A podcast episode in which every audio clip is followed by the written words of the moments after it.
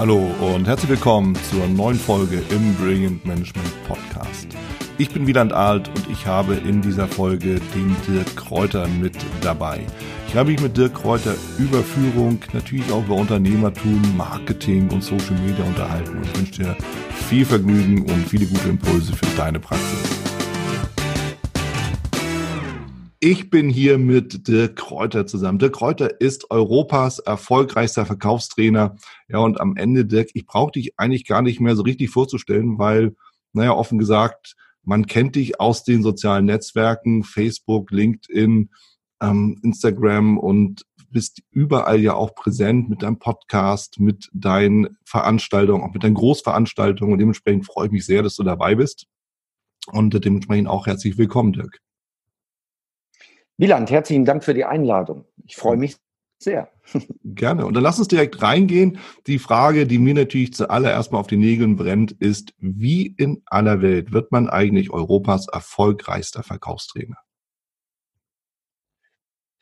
Also die, die Frage ist immer, woran misst man das? Ne? Mhm. Ähm, wenn, es, wenn es die Reichweite ist, ähm, dann kann ich natürlich hingehen und sagen, okay, wie viele Downloads im Podcast habe ich? Das sind jetzt knapp zwölf Millionen. Das mhm, gleiche wow. gibt, gibt äh, YouTube Views, das sind auch zwölf Millionen. Wie groß ist unsere Newsletterliste? Die hat eine sechsstellige äh, Abozahl. Dann, wie viele Teilnehmer haben wir bei unseren Veranstaltungen? Das sind etwa 40.000 im Jahr. Mhm. Ähm, die größte Veranstaltung, da haben wir sogar einen Guinness-Buchrekord. Das war die Dortmunder Westfalenhalle, die wir gefüllt haben 2018. Ähm, also das sind so Kennzahlen, woran ich festmache, ähm, dass ich mit Abstand der erfolgreichste bin. Und wenn du bei Google Trends dann auch mal äh, andere Kollegennamen eingibst, ähm, dann wirst du sehen, dass, dass kein anderer Verkaufstrainer in Europa auch nur annähernd die Reichweite hat, ähm, die ich habe. Also der Begriff, ja. allein die Gattungsbegriffe, Verkaufstraining oder äh, Verkaufstrainer, die werden vielleicht noch, keine Ahnung, zu, also wenn du dir die Kurve anguckst bei Google Trends, dann weißt du, mein Name wird hundertmal häufiger eingegeben, hundertmal häufiger gesucht als die Gattungsbegriffe. Und dann weißt mhm. du, okay, äh, da muss was hinterstecken. Ja, wow.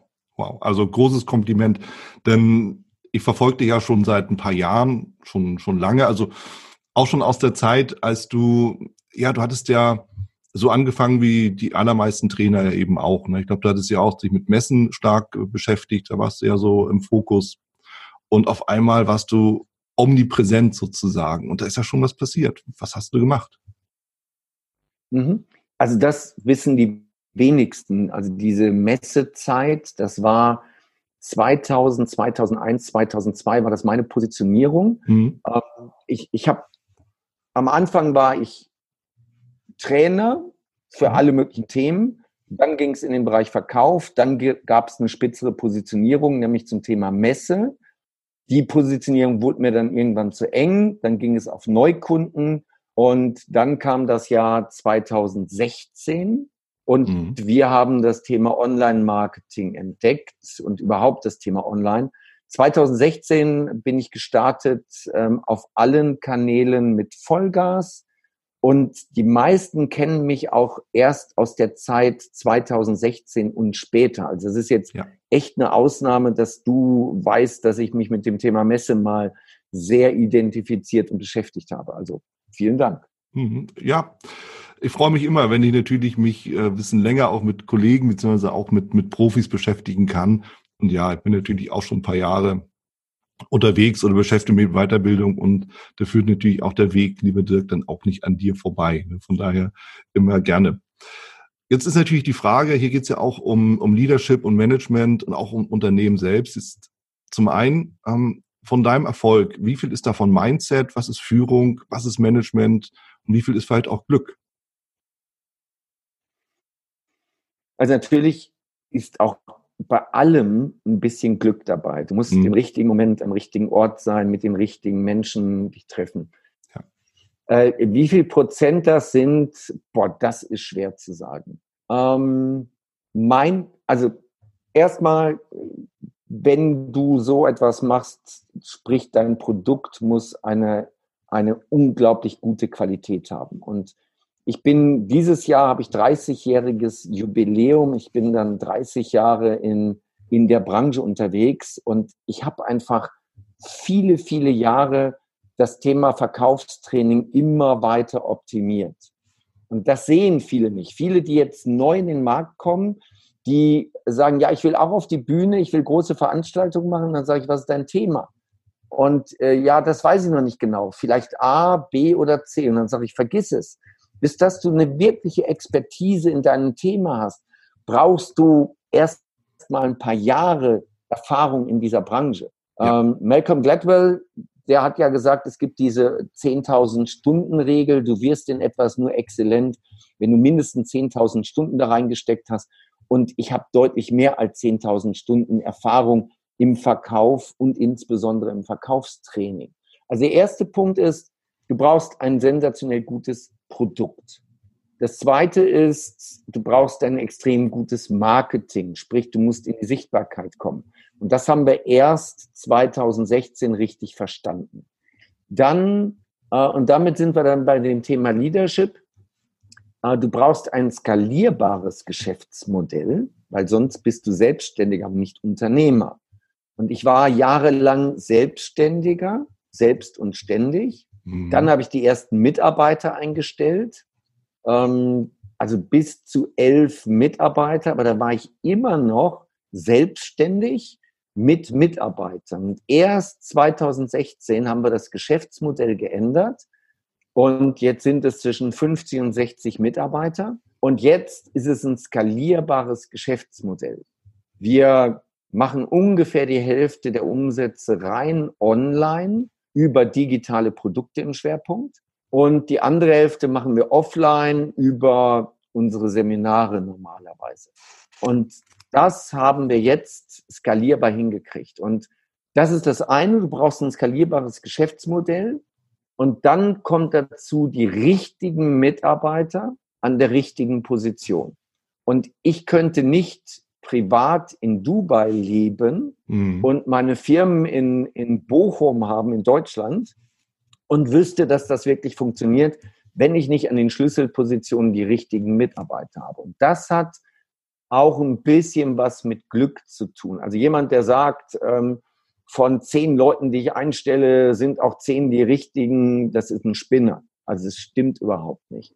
Das ist bei aller Liebe, wenn du zehn einstellst und die zehn sind die richtigen. Das glaube ich nicht. Das habe ich noch nie gesehen. Mhm. Ähm, aber dann ist extrem viel Glück auch dabei. Selbst ähm, Jack Welch, einer der erfolgreichsten Manager der letzten Jahrzehnte, hat gesagt, wenn er vier Leute einstellt und einer davon später bleibt, dann war er gut. Also selbst ja. einer der erfahrensten Manager sagt, ähm, das Thema Recruiting, das ist schon eine Wissenschaft für sich. Und ja, das ist das Thema Glück. Aber natürlich auch, ähm, da haben wir unsere Prozesse in der Vergangenheit extrem optimiert, wie wir die Leute aussuchen, wie wir sie rekruten, wie wir sie onboarden und wie sie dann später geführt werden. Also die richtigen Mitarbeiter, das richtige Produkt, das richtige Marketing, plus ein entsprechender Führungsstil, all das greift ineinander und das kann ich prozentual echt nicht benennen. Ja, also um die Prozente, offen gesagt, lieber geht's jetzt tatsächlich auch nicht, weil das ist, ist ja Pi mal Daumen. Aber was mir natürlich hier an der Stelle äh, wichtig erscheint, ist, dass du einfach sagst, es gehört eben alles in der, in der Kombination dazu. Und ich greife das mal auf.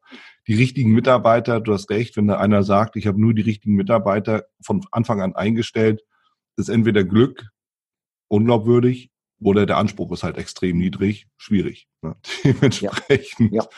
Na, ähm, ja, 4 zu 1, wenn einer bleibt, das, das ist schon so. Was es natürlich umso wichtiger macht, dass, wenn der Richtige da ist, oder die Richtige, ne, dass wir uns das hier gleich richtig auch einteilen, ähm, dass diejenigen dann auch bleiben. Und dass sie eben wirklich sagen, ich mhm. fühle mich halt auch wohl. Was uns jetzt wieder zu dem Thema bringt, Leadership und auch Führungsstil. Denn du sagtest ja schon, du lebst privat in Dubai, hast aber deine Firma am Bochum. Wie geht denn dein, dein Führungsstil? Wie führst du? Ähm, ich führe halt sehr, sehr stark über Ziele. Ne? Das mhm. funktioniert bei mir am besten. Es gibt, äh, es gibt die übergeordnete Vision. Es gibt darunter dann langfristig, mittelfristig, kurzfristige Ziele. Meistens sind es ein bis zwei Jahresziele. Ähm, wir planen auch nicht mehr so lang voraus. Es ist wirklich ein, zwei, maximal drei Jahre, ähm, weil es einfach unglaublich viele Gelegenheiten gibt, aktuell insbesondere in der digitalen Welt. Und wenn wir so starre Ziele hätten, dann würden wir viele Gelegenheiten nicht mitnehmen können. So, also es gibt langfristige mhm. Ziele, dann gibt es ähm, die entsprechende Unternehmensstruktur, das heißt, ich habe eine Geschäftsführerin, ähm, darunter gibt es dann Abteilungsleiter, also die heißen nicht Abteilungsleiter, aber die, die leiten dann ihren Bereich. Mhm. Ähm, dann gibt es zum Beispiel den einen Bereich Telesales, Vertrieb. Es gibt äh, den Bereich Social Media. Es gibt den Bereich Online-Marketing. Es gibt den Bereich Organisation, Seminarorganisation. Und dort sind jeweils dann Schlüsselpositionen besetzt mit den richtigen Mitarbeitern.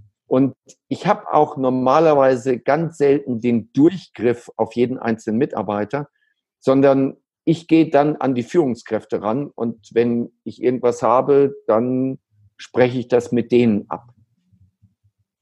Mhm.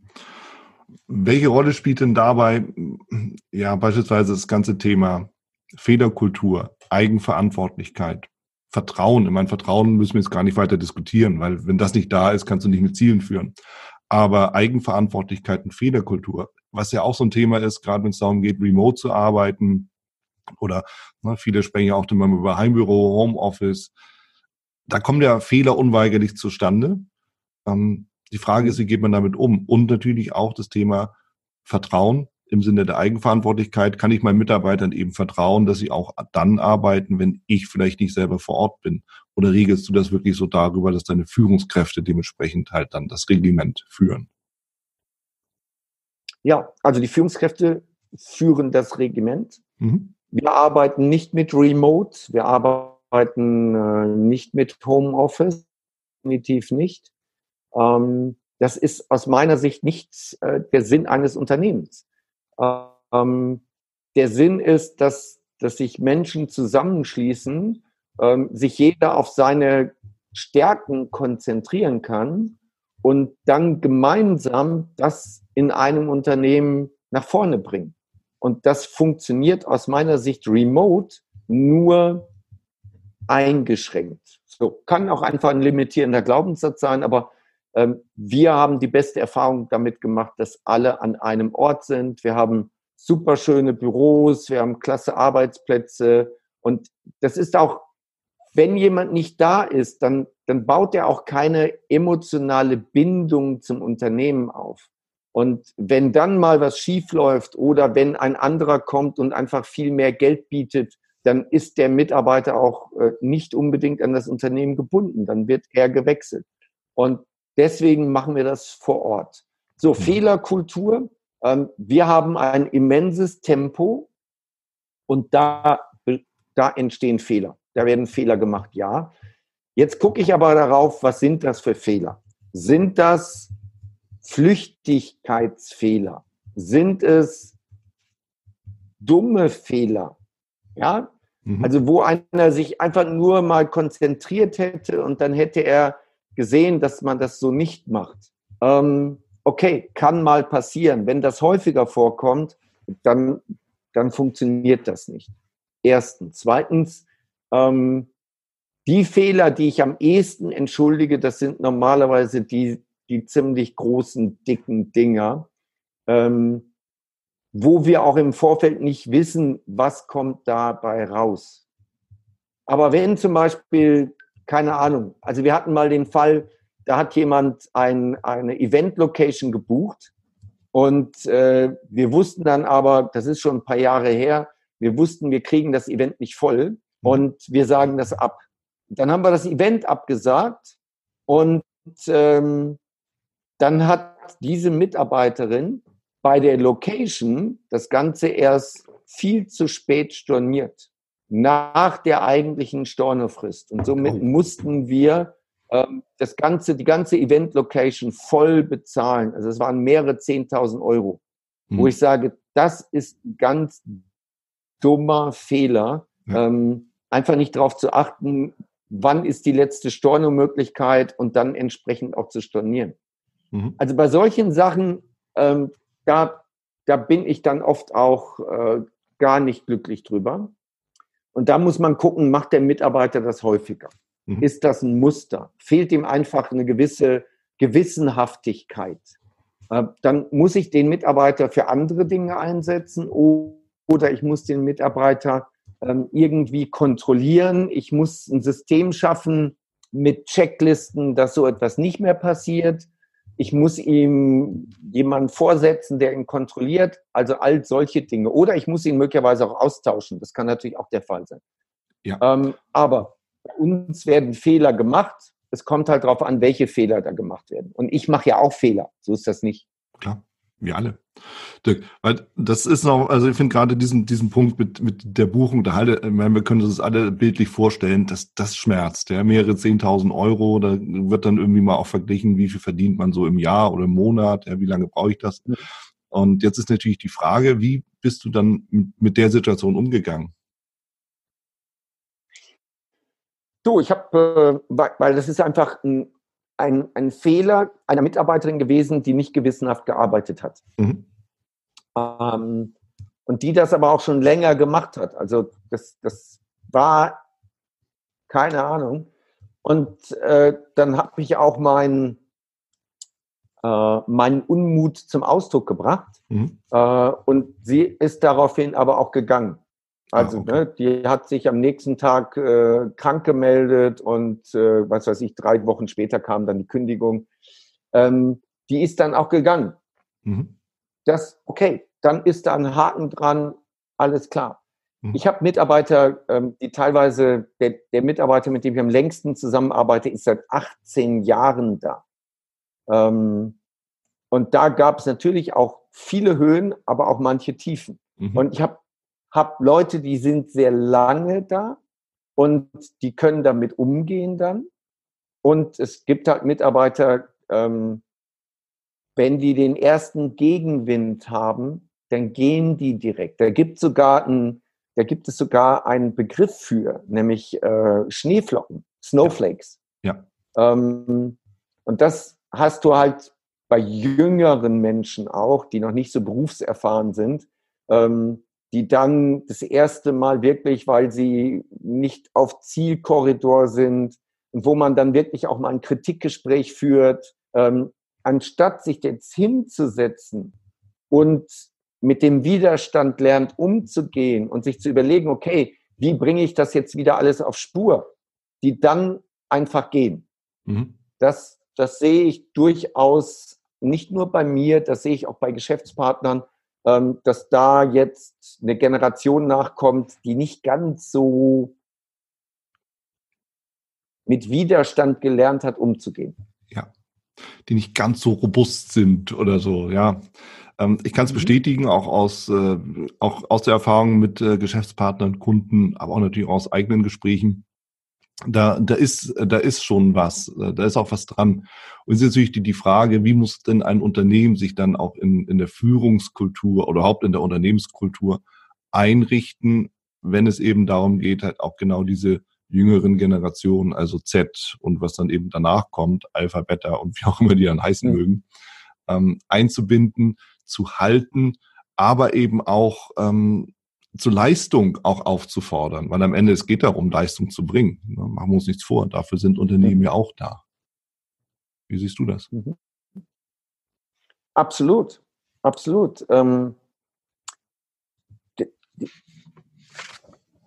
das, oh, wo fange ich da an? Das, das wird ja jetzt ein politisch-gesellschaftliches Thema. Ne?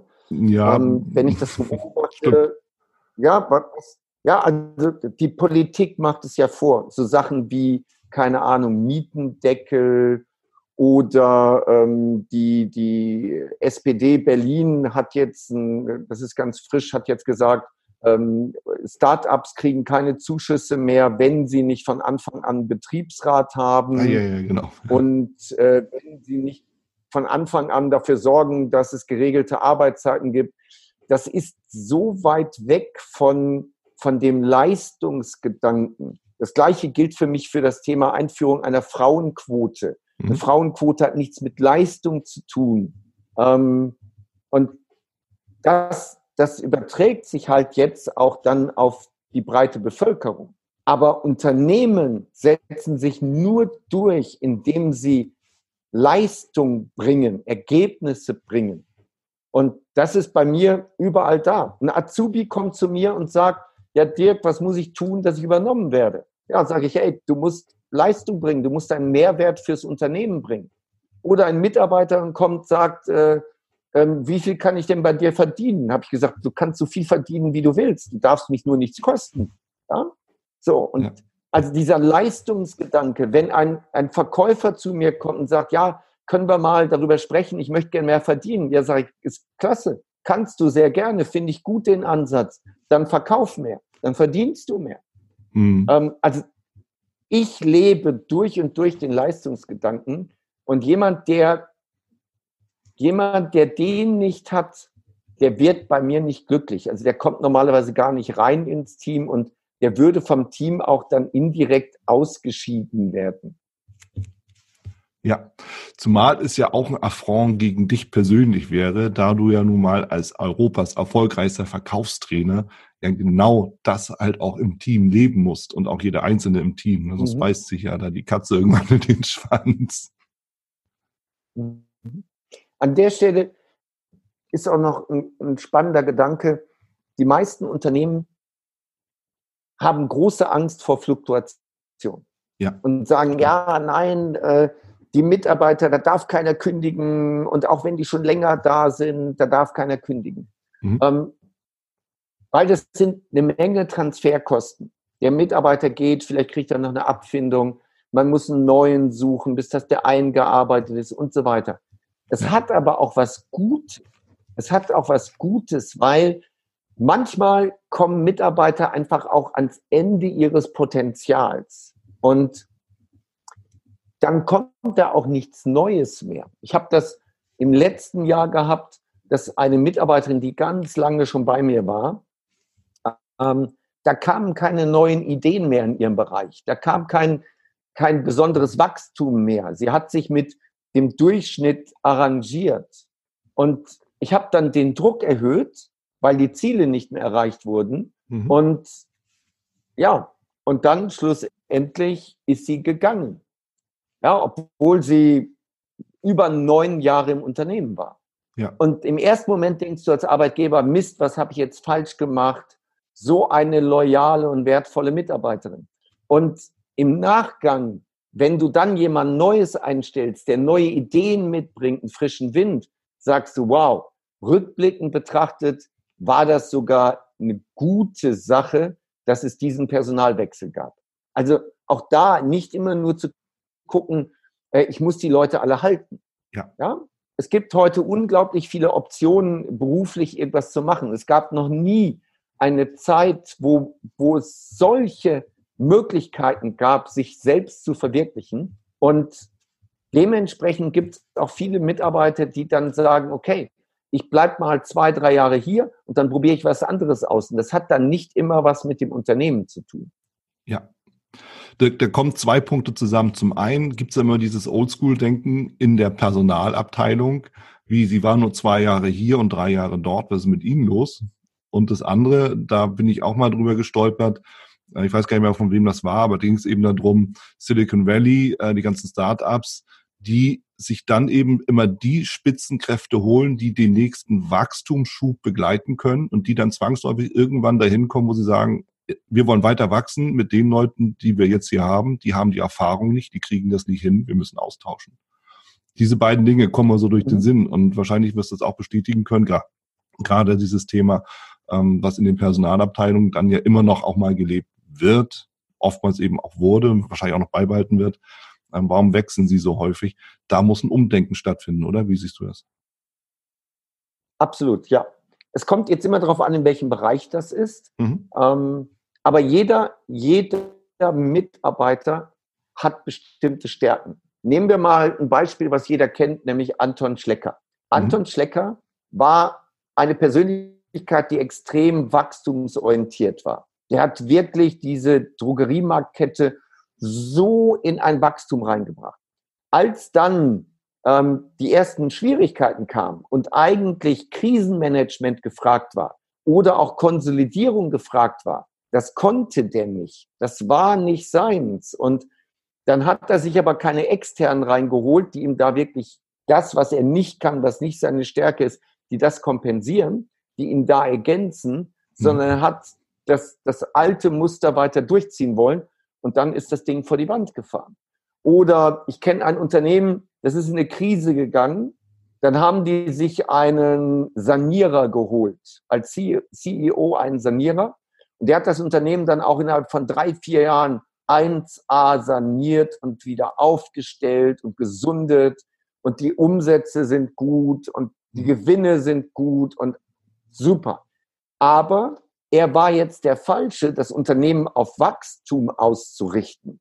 Das Unternehmen ist mit irgendwie zwei, drei Prozent gewachsen, aber es hätte 20, 30 Prozent wachsen können, wenn jetzt jemand gekommen wäre, aller Anton Schlecker, der das Ding mal wieder richtig nach vorne gebracht hat. So. Und deshalb ist das genau richtig zu sagen, für bestimmte Zeiten in dem Zyklus, im Wirtschaftszyklus eines Unternehmens brauchst du auch bestimmte Mitarbeiter. Wir werden, oder wir sind ja drin, wir sind in, im, im Geschäftskundenbereich, im Business to Business, sind wir ja in einer eindeutigen Rezession drin in Deutschland. Und da mhm. sind andere Fähigkeiten gefragt, als wenn die Wirtschaft mit, was weiß ich, zwei, drei, vier Prozent wächst. Also ein Manager, der jetzt die Rezession in, in Deutschland in einem Unternehmen managt, der würde bei dem Wachstumstempo, was es in Dubai gibt, der würde da nicht zurechtkommen. Der würde hier ausgebremst werden. Und umgekehrt, ein Wachstumsmanager aus Dubai würde in einem deutschen mittelständischen Unternehmen was weiß ich, Automobilzulieferer, wo gerade das große Unternehmenssterben ist, der würde da verzweifeln, weil das wäre nicht seine Kernkompetenz. Ja. Ja, das, du sprichst ein Thema an, Dirk, das ich auch mir notiert hatte, weil in einem deiner Videos hast du genau von der kommenden oder schon daseinenden Krise gesprochen. Und die Frage, die ich mir dazu notiert hatte, war, was bedeutet das eigentlich denn für, für Führung, für Unternehmen, für Vertrieb? Das hast du ja ein Stück weit schon gesagt. Ja, also es muss natürlich ein anderes Denken, ein anderes Handeln auch dazu kommen. Aber wenn wir das mal noch mit der nächsten Frage verbinden, die ich mir dazu notiert habe, Thema Marketing, Personalentwicklung, was in schwierigen Zeiten ja oftmals so unter den Budgethammer kommt. Ist es eine gute Idee, da zum Beispiel auch Budgets zu verändern oder ist, sollte man dann eher lieber nochmal Gas geben? und, und äh, halt die mhm. Budgets erweitern sogar für Personalentwicklung und auch Marketing. Mhm. Ähm, sehr, sehr wichtiges Thema. Wo fange ich an? Also erstmal, in der Krise werden, werden die erfahrenen Führungskräfte die Krise als Vorwand nutzen, die Mitarbeiter, die nicht top performen, zu entsorgen. Das ja. ist schon immer so gewesen. Also ich habe äh, mehrere Krisen mitgemacht und natürlich werden ganz viele Menschen freigesetzt. Viele verlieren ihren Job. Aber das ist auch oft ein Vorwand für die Unternehmen, sich an der Stelle nochmal zu gesunden. Es werden nur die gefeuert, für die du gerade keine Verwendung hast und die sich nicht rechnen. Das ist, das ist das eine Gute daran. Du wirst relativ einfach die los, ähm, auch emotional einfach die los, die du nicht mehr brauchst. Zweitens, du wirst, du wirst aber auch ein paar gute kriegen, die du sonst nicht kriegen würdest, weil sich ein paar gute davon verunsichern lassen, dass zum Beispiel ihr Unternehmen gerade, keine Ahnung, 10, 20 Prozent der Belegschaft freisetzt. Und dann sind die verunsichert. Und jetzt hast du die Möglichkeit, Leute überhaupt zu rekrutieren, die früher nie daran gedacht haben, irgendwann mal zu wechseln. Also das hat, das hat echte Vorteile als Führungskraft, wenn du das richtig nutzt. Du kannst Leute rausschmeißen, die du nicht mehr brauchst, mit einem mhm. guten Alibi, nämlich Krise. Und du kannst gute Leute auch relativ günstig einkaufen. So, dann gibt es einen ganz wichtigen Punkt. Ähm, was haben alle erfolgreichen Unternehmen, die erfolgreich aus einer Krise kommen, gemeinsam? Ähm, es gibt immer nur zwei Strategien. Es gibt einmal die Strategie Kosten reduzieren, alleiniges Kosten reduzieren. Und das sind die, die nach der Krise echte Probleme haben, weil sie nicht mehr das Tempo haben, weil sie die Chance nicht mehr nutzen können. Das sind oft die, die dann übernommen werden. Am Ende der Krise haben die sich so gesund geschrumpft, dass sie sich nicht mehr richtig entwickeln können und dann werden sie übernommen. Ganz einfach. Kann man mhm. immer wieder beobachten. Also der, der schlechtere Weg ist, nur auf Kostenreduzierung zu gehen.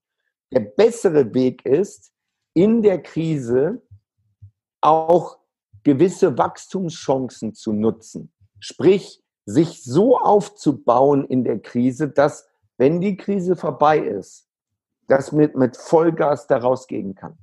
Also wirklich zu überlegen, kaufe ich mir die richtigen Mitarbeiter, kaufe ich mir Marktanteile, kaufe ich mir Unternehmensanteile oder ganze Unternehmen, optimiere ich meinen Vertrag, trenne äh, Vertrieb, mhm. trenne ich mich von einem bestimmten Kundensegment, trenne ich mich von bestimmten Produktsegmenten, die nicht lukrativ sind. Dafür ist eine Krise gut. Also die meisten haben Angst davor, aber es hat auch viele Vorteile, wenn wir so eine Krise haben. Du musst alles nochmal neu hinterfragen. Hm. Ich meine, was dazu noch, noch mal kommt, gerade wenn man die Frage beantworten will, ähm, wie kriege ich die besten Mitarbeiter in so einer Krise? Weil klar, du hast recht, diejenigen, die so unter ferner Liefen arbeiten, die, die immer wieder auch mal so schwierige Situationen herbeigeführt haben, natürlich wird das genutzt, um dann dementsprechend halt auch diese Menschen freizusetzen. Auf der einen Seite, auf der anderen Seite, und das ist meine persönliche Überzeugung, ich schätze mal, du wirst die aber auch teilen, wenn ich jetzt anfange, halt mich als Unternehmen nicht attraktiv aufzustellen, im Sinne von, was biete ich eigentlich den potenziellen Leistungsträgern, die ich auch suche, gerade in der Krise suche, weil da brauche ich Leute, die halt auch Gas geben können. Ähm, wenn ich denen nichts biete im Sinne von einer gewissen Weiterbildung oder Entwicklungsmöglichkeit, ja, warum sollen die dann zu mir kommen, wenn die eh auf dem Sprung sind und sich alles aussuchen können? Ja, und ja. das ist, glaube ich, das, ich meine, jetzt sind wir beide Trainer. Ähm, klar, wir, wir sehen das natürlich aus der eigenen Brille. Aber auf der anderen Seite, ich würde auch zu keinem Unternehmen gehen, das mir nichts anbietet. Und du siehst das wahrscheinlich ähnlich, oder? Also was viel, viel, viel wichtiger geworden ist die letzten Jahre, ist halt dieses Thema Employer Branding, mhm. sich selber als Unternehmensmarke auch aufzustellen. Als, als Kundenmarke, das haben die meisten mittlerweile verstanden, dass sie Marketing machen in Richtung Kunden aber dass sie auch Marketing machen in Richtung Mitarbeiter, das haben noch nicht so viele verstanden. Ja. Und das ist aber jetzt, das ist jetzt genau der Punkt. Die Mitarbeiter kommen nicht nur wegen Geld, weil sie dort vielleicht mehr verdienen. Nee. Äh, die melden sich auch nicht mehr so auf Stellenausschreibungen, sondern die Guten, die suchen sich ihre Arbeitgeber auch selber aus. Ja. Ähm, und dafür musst du einfach als Marke im Markt sichtbar sein. Ähm, also was, wie machen wir das jetzt von uns mal ähm, mhm. ähm, als Beispiel? Wir haben ein super schönes Bürogebäude, in dem wir untergebracht sind. Das ist das Schönste ähm, im mittleren Ruhrgebiet. Das ist modern, schick, super Arbeitsbedingungen. Ja, also da, mhm. da sagen viele, wow, da arbeitest du, wie cool. Also erstens ja. Das haben wir gemacht. Wir bieten einen schönen Arbeitsplatz. Ähm, zweiter Punkt ist, wir machen außergewöhnliche Sachen. Bei uns gibt es zum Beispiel unlimitiertes Red Bull. Ja, das ist so eine Sache. Wenn ein Mitarbeiter Lust auf Red Bull hat, wir haben zwei Kühlschränke, die sind voll mit Red Bull, dann können die sich da bedienen. Sehr wir haben auch eine Getränke-Flatrate für alle anderen Getränke, ja, aber das ist eine witzige Sache. Gerade die jungen Leute, also ich könnte das nicht, ja, ähm, aber manche, auch, manche aber. trinken am Tag, ja, manche trinken am Tag drei Dosen Red Bull. Ne? Ja. Alles gut. Ist das gesund? Das ist ein anderes Thema. Aber da gehe ich ein bisschen auf die Eigenverantwortung der Mitarbeiter. Oder unsere Weihnachtsfeiern. Unsere Weihnachtsfeiern sind legendär. Ähm, wir gehen oftmals Paintball spielen und anschließend äh, feiern wir dann in Smoking und im kleinen Schwarzen in einem Fünf-Sterne-Hotel. Ne? So. Mhm. Also das sind so Extreme, wirklich Extreme, wo, wo Außenstehende sagen, oh, das ist cool, die sind anders. Ähm, wir, wenn wir zu unseren Events fahren, haben wir einen großen Reisebus, der auf uns gebrandet ist. Und wir sehen jeden Tag, dass uns Leute auf Instagram Fotos schicken, wo sie unseren Reisebus mal wieder gesehen haben. Ne? Und das ist, also wir bauen da nicht nur eine Unternehmensmarke, eine Personenmarke auf, sondern eben auch das Ganze als Employer Branding, als Arbeitgebermarke.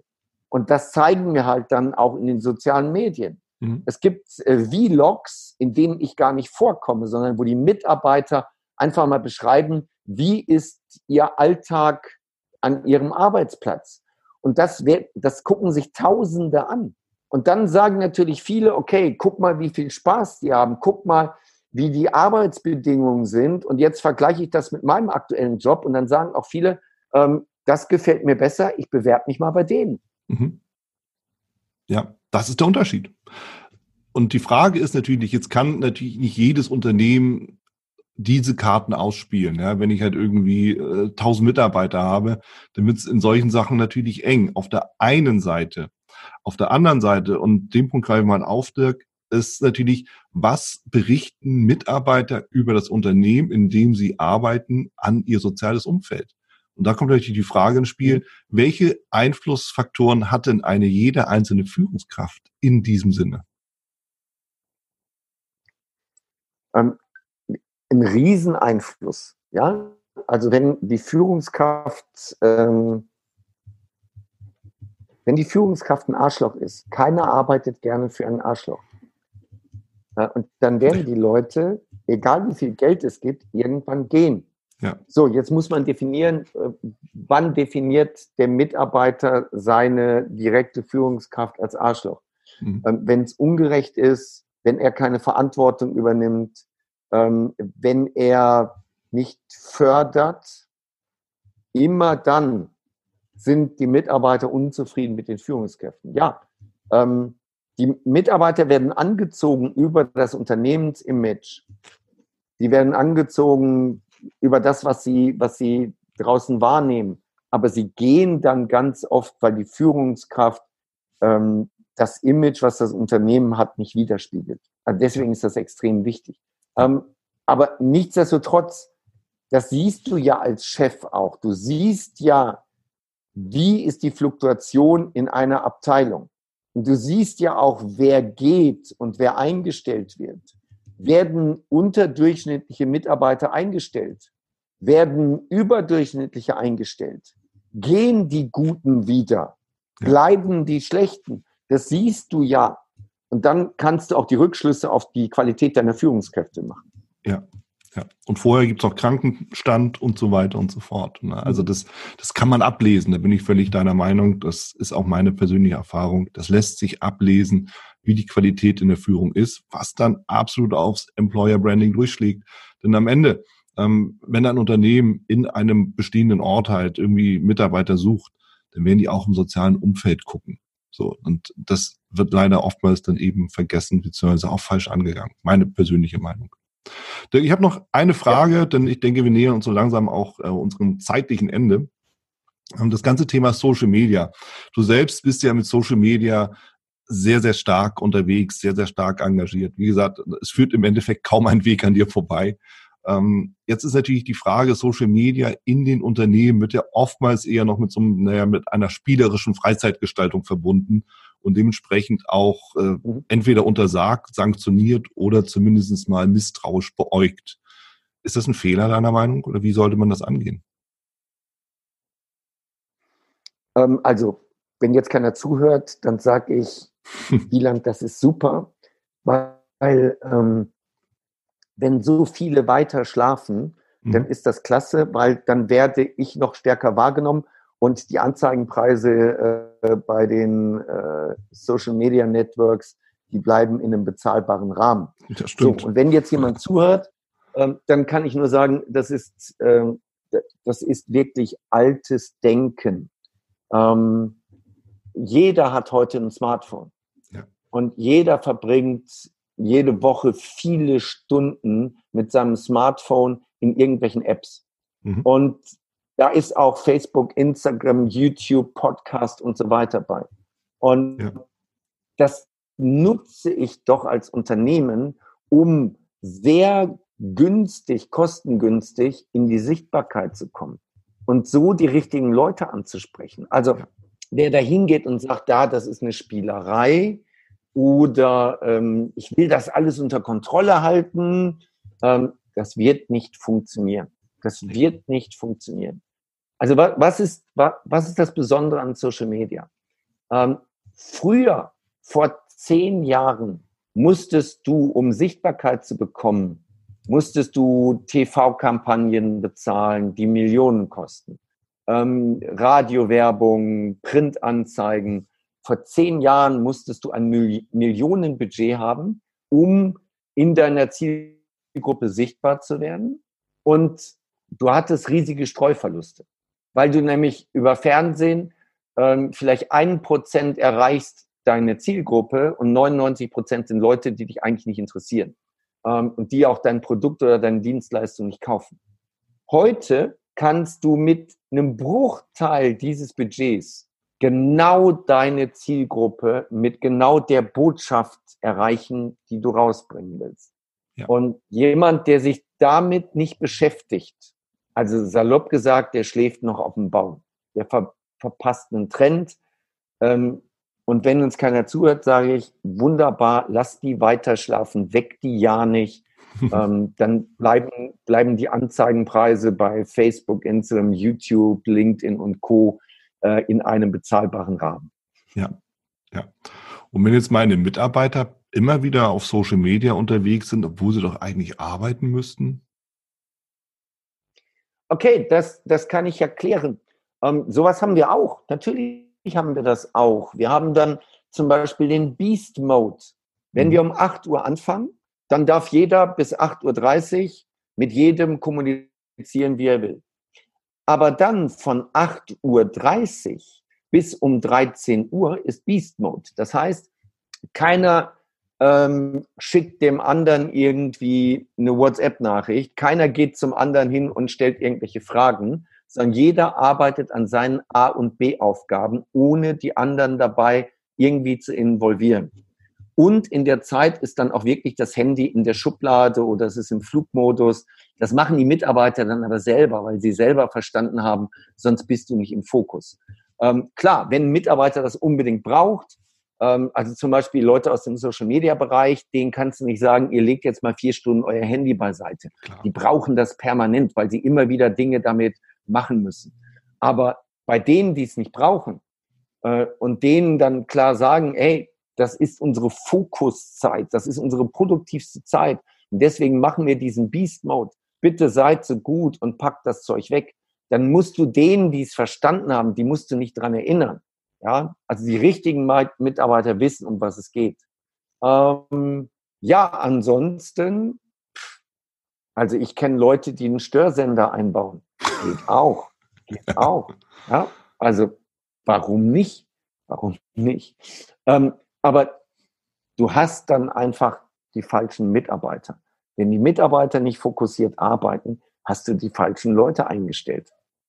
Ja. Dann musst du eben als Führungskraft mit denen darüber sprechen. Du musst aber auch als Führungskraft mit entsprechendem Beispiel vorangehen. Mhm. Wenn du natürlich permanent mit deinem Handy in der Hand irgendwo rumstehst, ähm, wunder dich nicht, wenn deine Leute das auch machen. Ja. ja. Womit wir im Endeffekt wieder da sind, wo wir auch angefangen haben, bei der Führung, bei der Führungskraft, bei der Führungskultur auch. Vorbild nehme ich dabei nochmal auf und natürlich eben auch wieder das Thema, entweder ist die falschen Leute eingestellt oder du führst sie eben falsch. Ja, womit der Fisch wieder mhm. am Kopf beginnt. Und ja, von daher, Dirk, wir sind am Ende unserer Zeit. Ich danke dir von ganzem Herzen, dass du dir die Zeit genommen hast für deine ganzen Insights und äh, von meiner Seite, wir können gerne mal wieder dabei anknüpfen zu gegebener Zeit und äh, dir weiterhin alles Gute, Dirk. Wieland, vielen Dank für die Einladung und ähm, ja, ich wäre natürlich jetzt ein schlechter Verkäufer, wenn ich nicht darauf hinweisen würde, all die, die sagen, oh, zu dem Thema möchte ich gerne mehr von dir hören. Äh, es gibt einen fantastischen Podcast neben deinem Wieland, nämlich Dirk Kräuters Vertriebsoffensive. 12 Millionen Downloads, ähm, über 500 Folgen mittlerweile. Und da sind auch viele Sachen zum Thema Führung drin. Und da sind auch viele Beispiele drin oder viele Episoden drin, wo ich mal äh, auch in mein Unternehmen reingucken lasse. So, also das noch am Ende erwähnt, um einen kleinen Mini-Pitch noch nachzulegen. Wieland, mit vielen Recht Dank. und zu Recht. Werde ich mit in die Shownotes setzen, lieber Dirk. Und äh, wie gesagt, dir alles Gute. Bis zum nächsten Mal. Mach's gut. Ciao, tschüss. Das war's auch schon hier mit dieser Folge im Brilliant Management Podcast. Wenn dich das Thema Leadership und Management weiterhin interessiert, dann sichere dir auch meine Leadership Impulse und mein E-Book zu den fünf Tipps für eine brillante Führungskultur. Link dazu zur Anmeldung findest du in den Show Notes. Wer dich unterstützen kann rund um das Thema Leadership und Management, dann komm gerne mit deiner Anfrage auf mich zu. Die Adresse findest du ebenfalls in den Show Notes oder unter www.brillegers.com.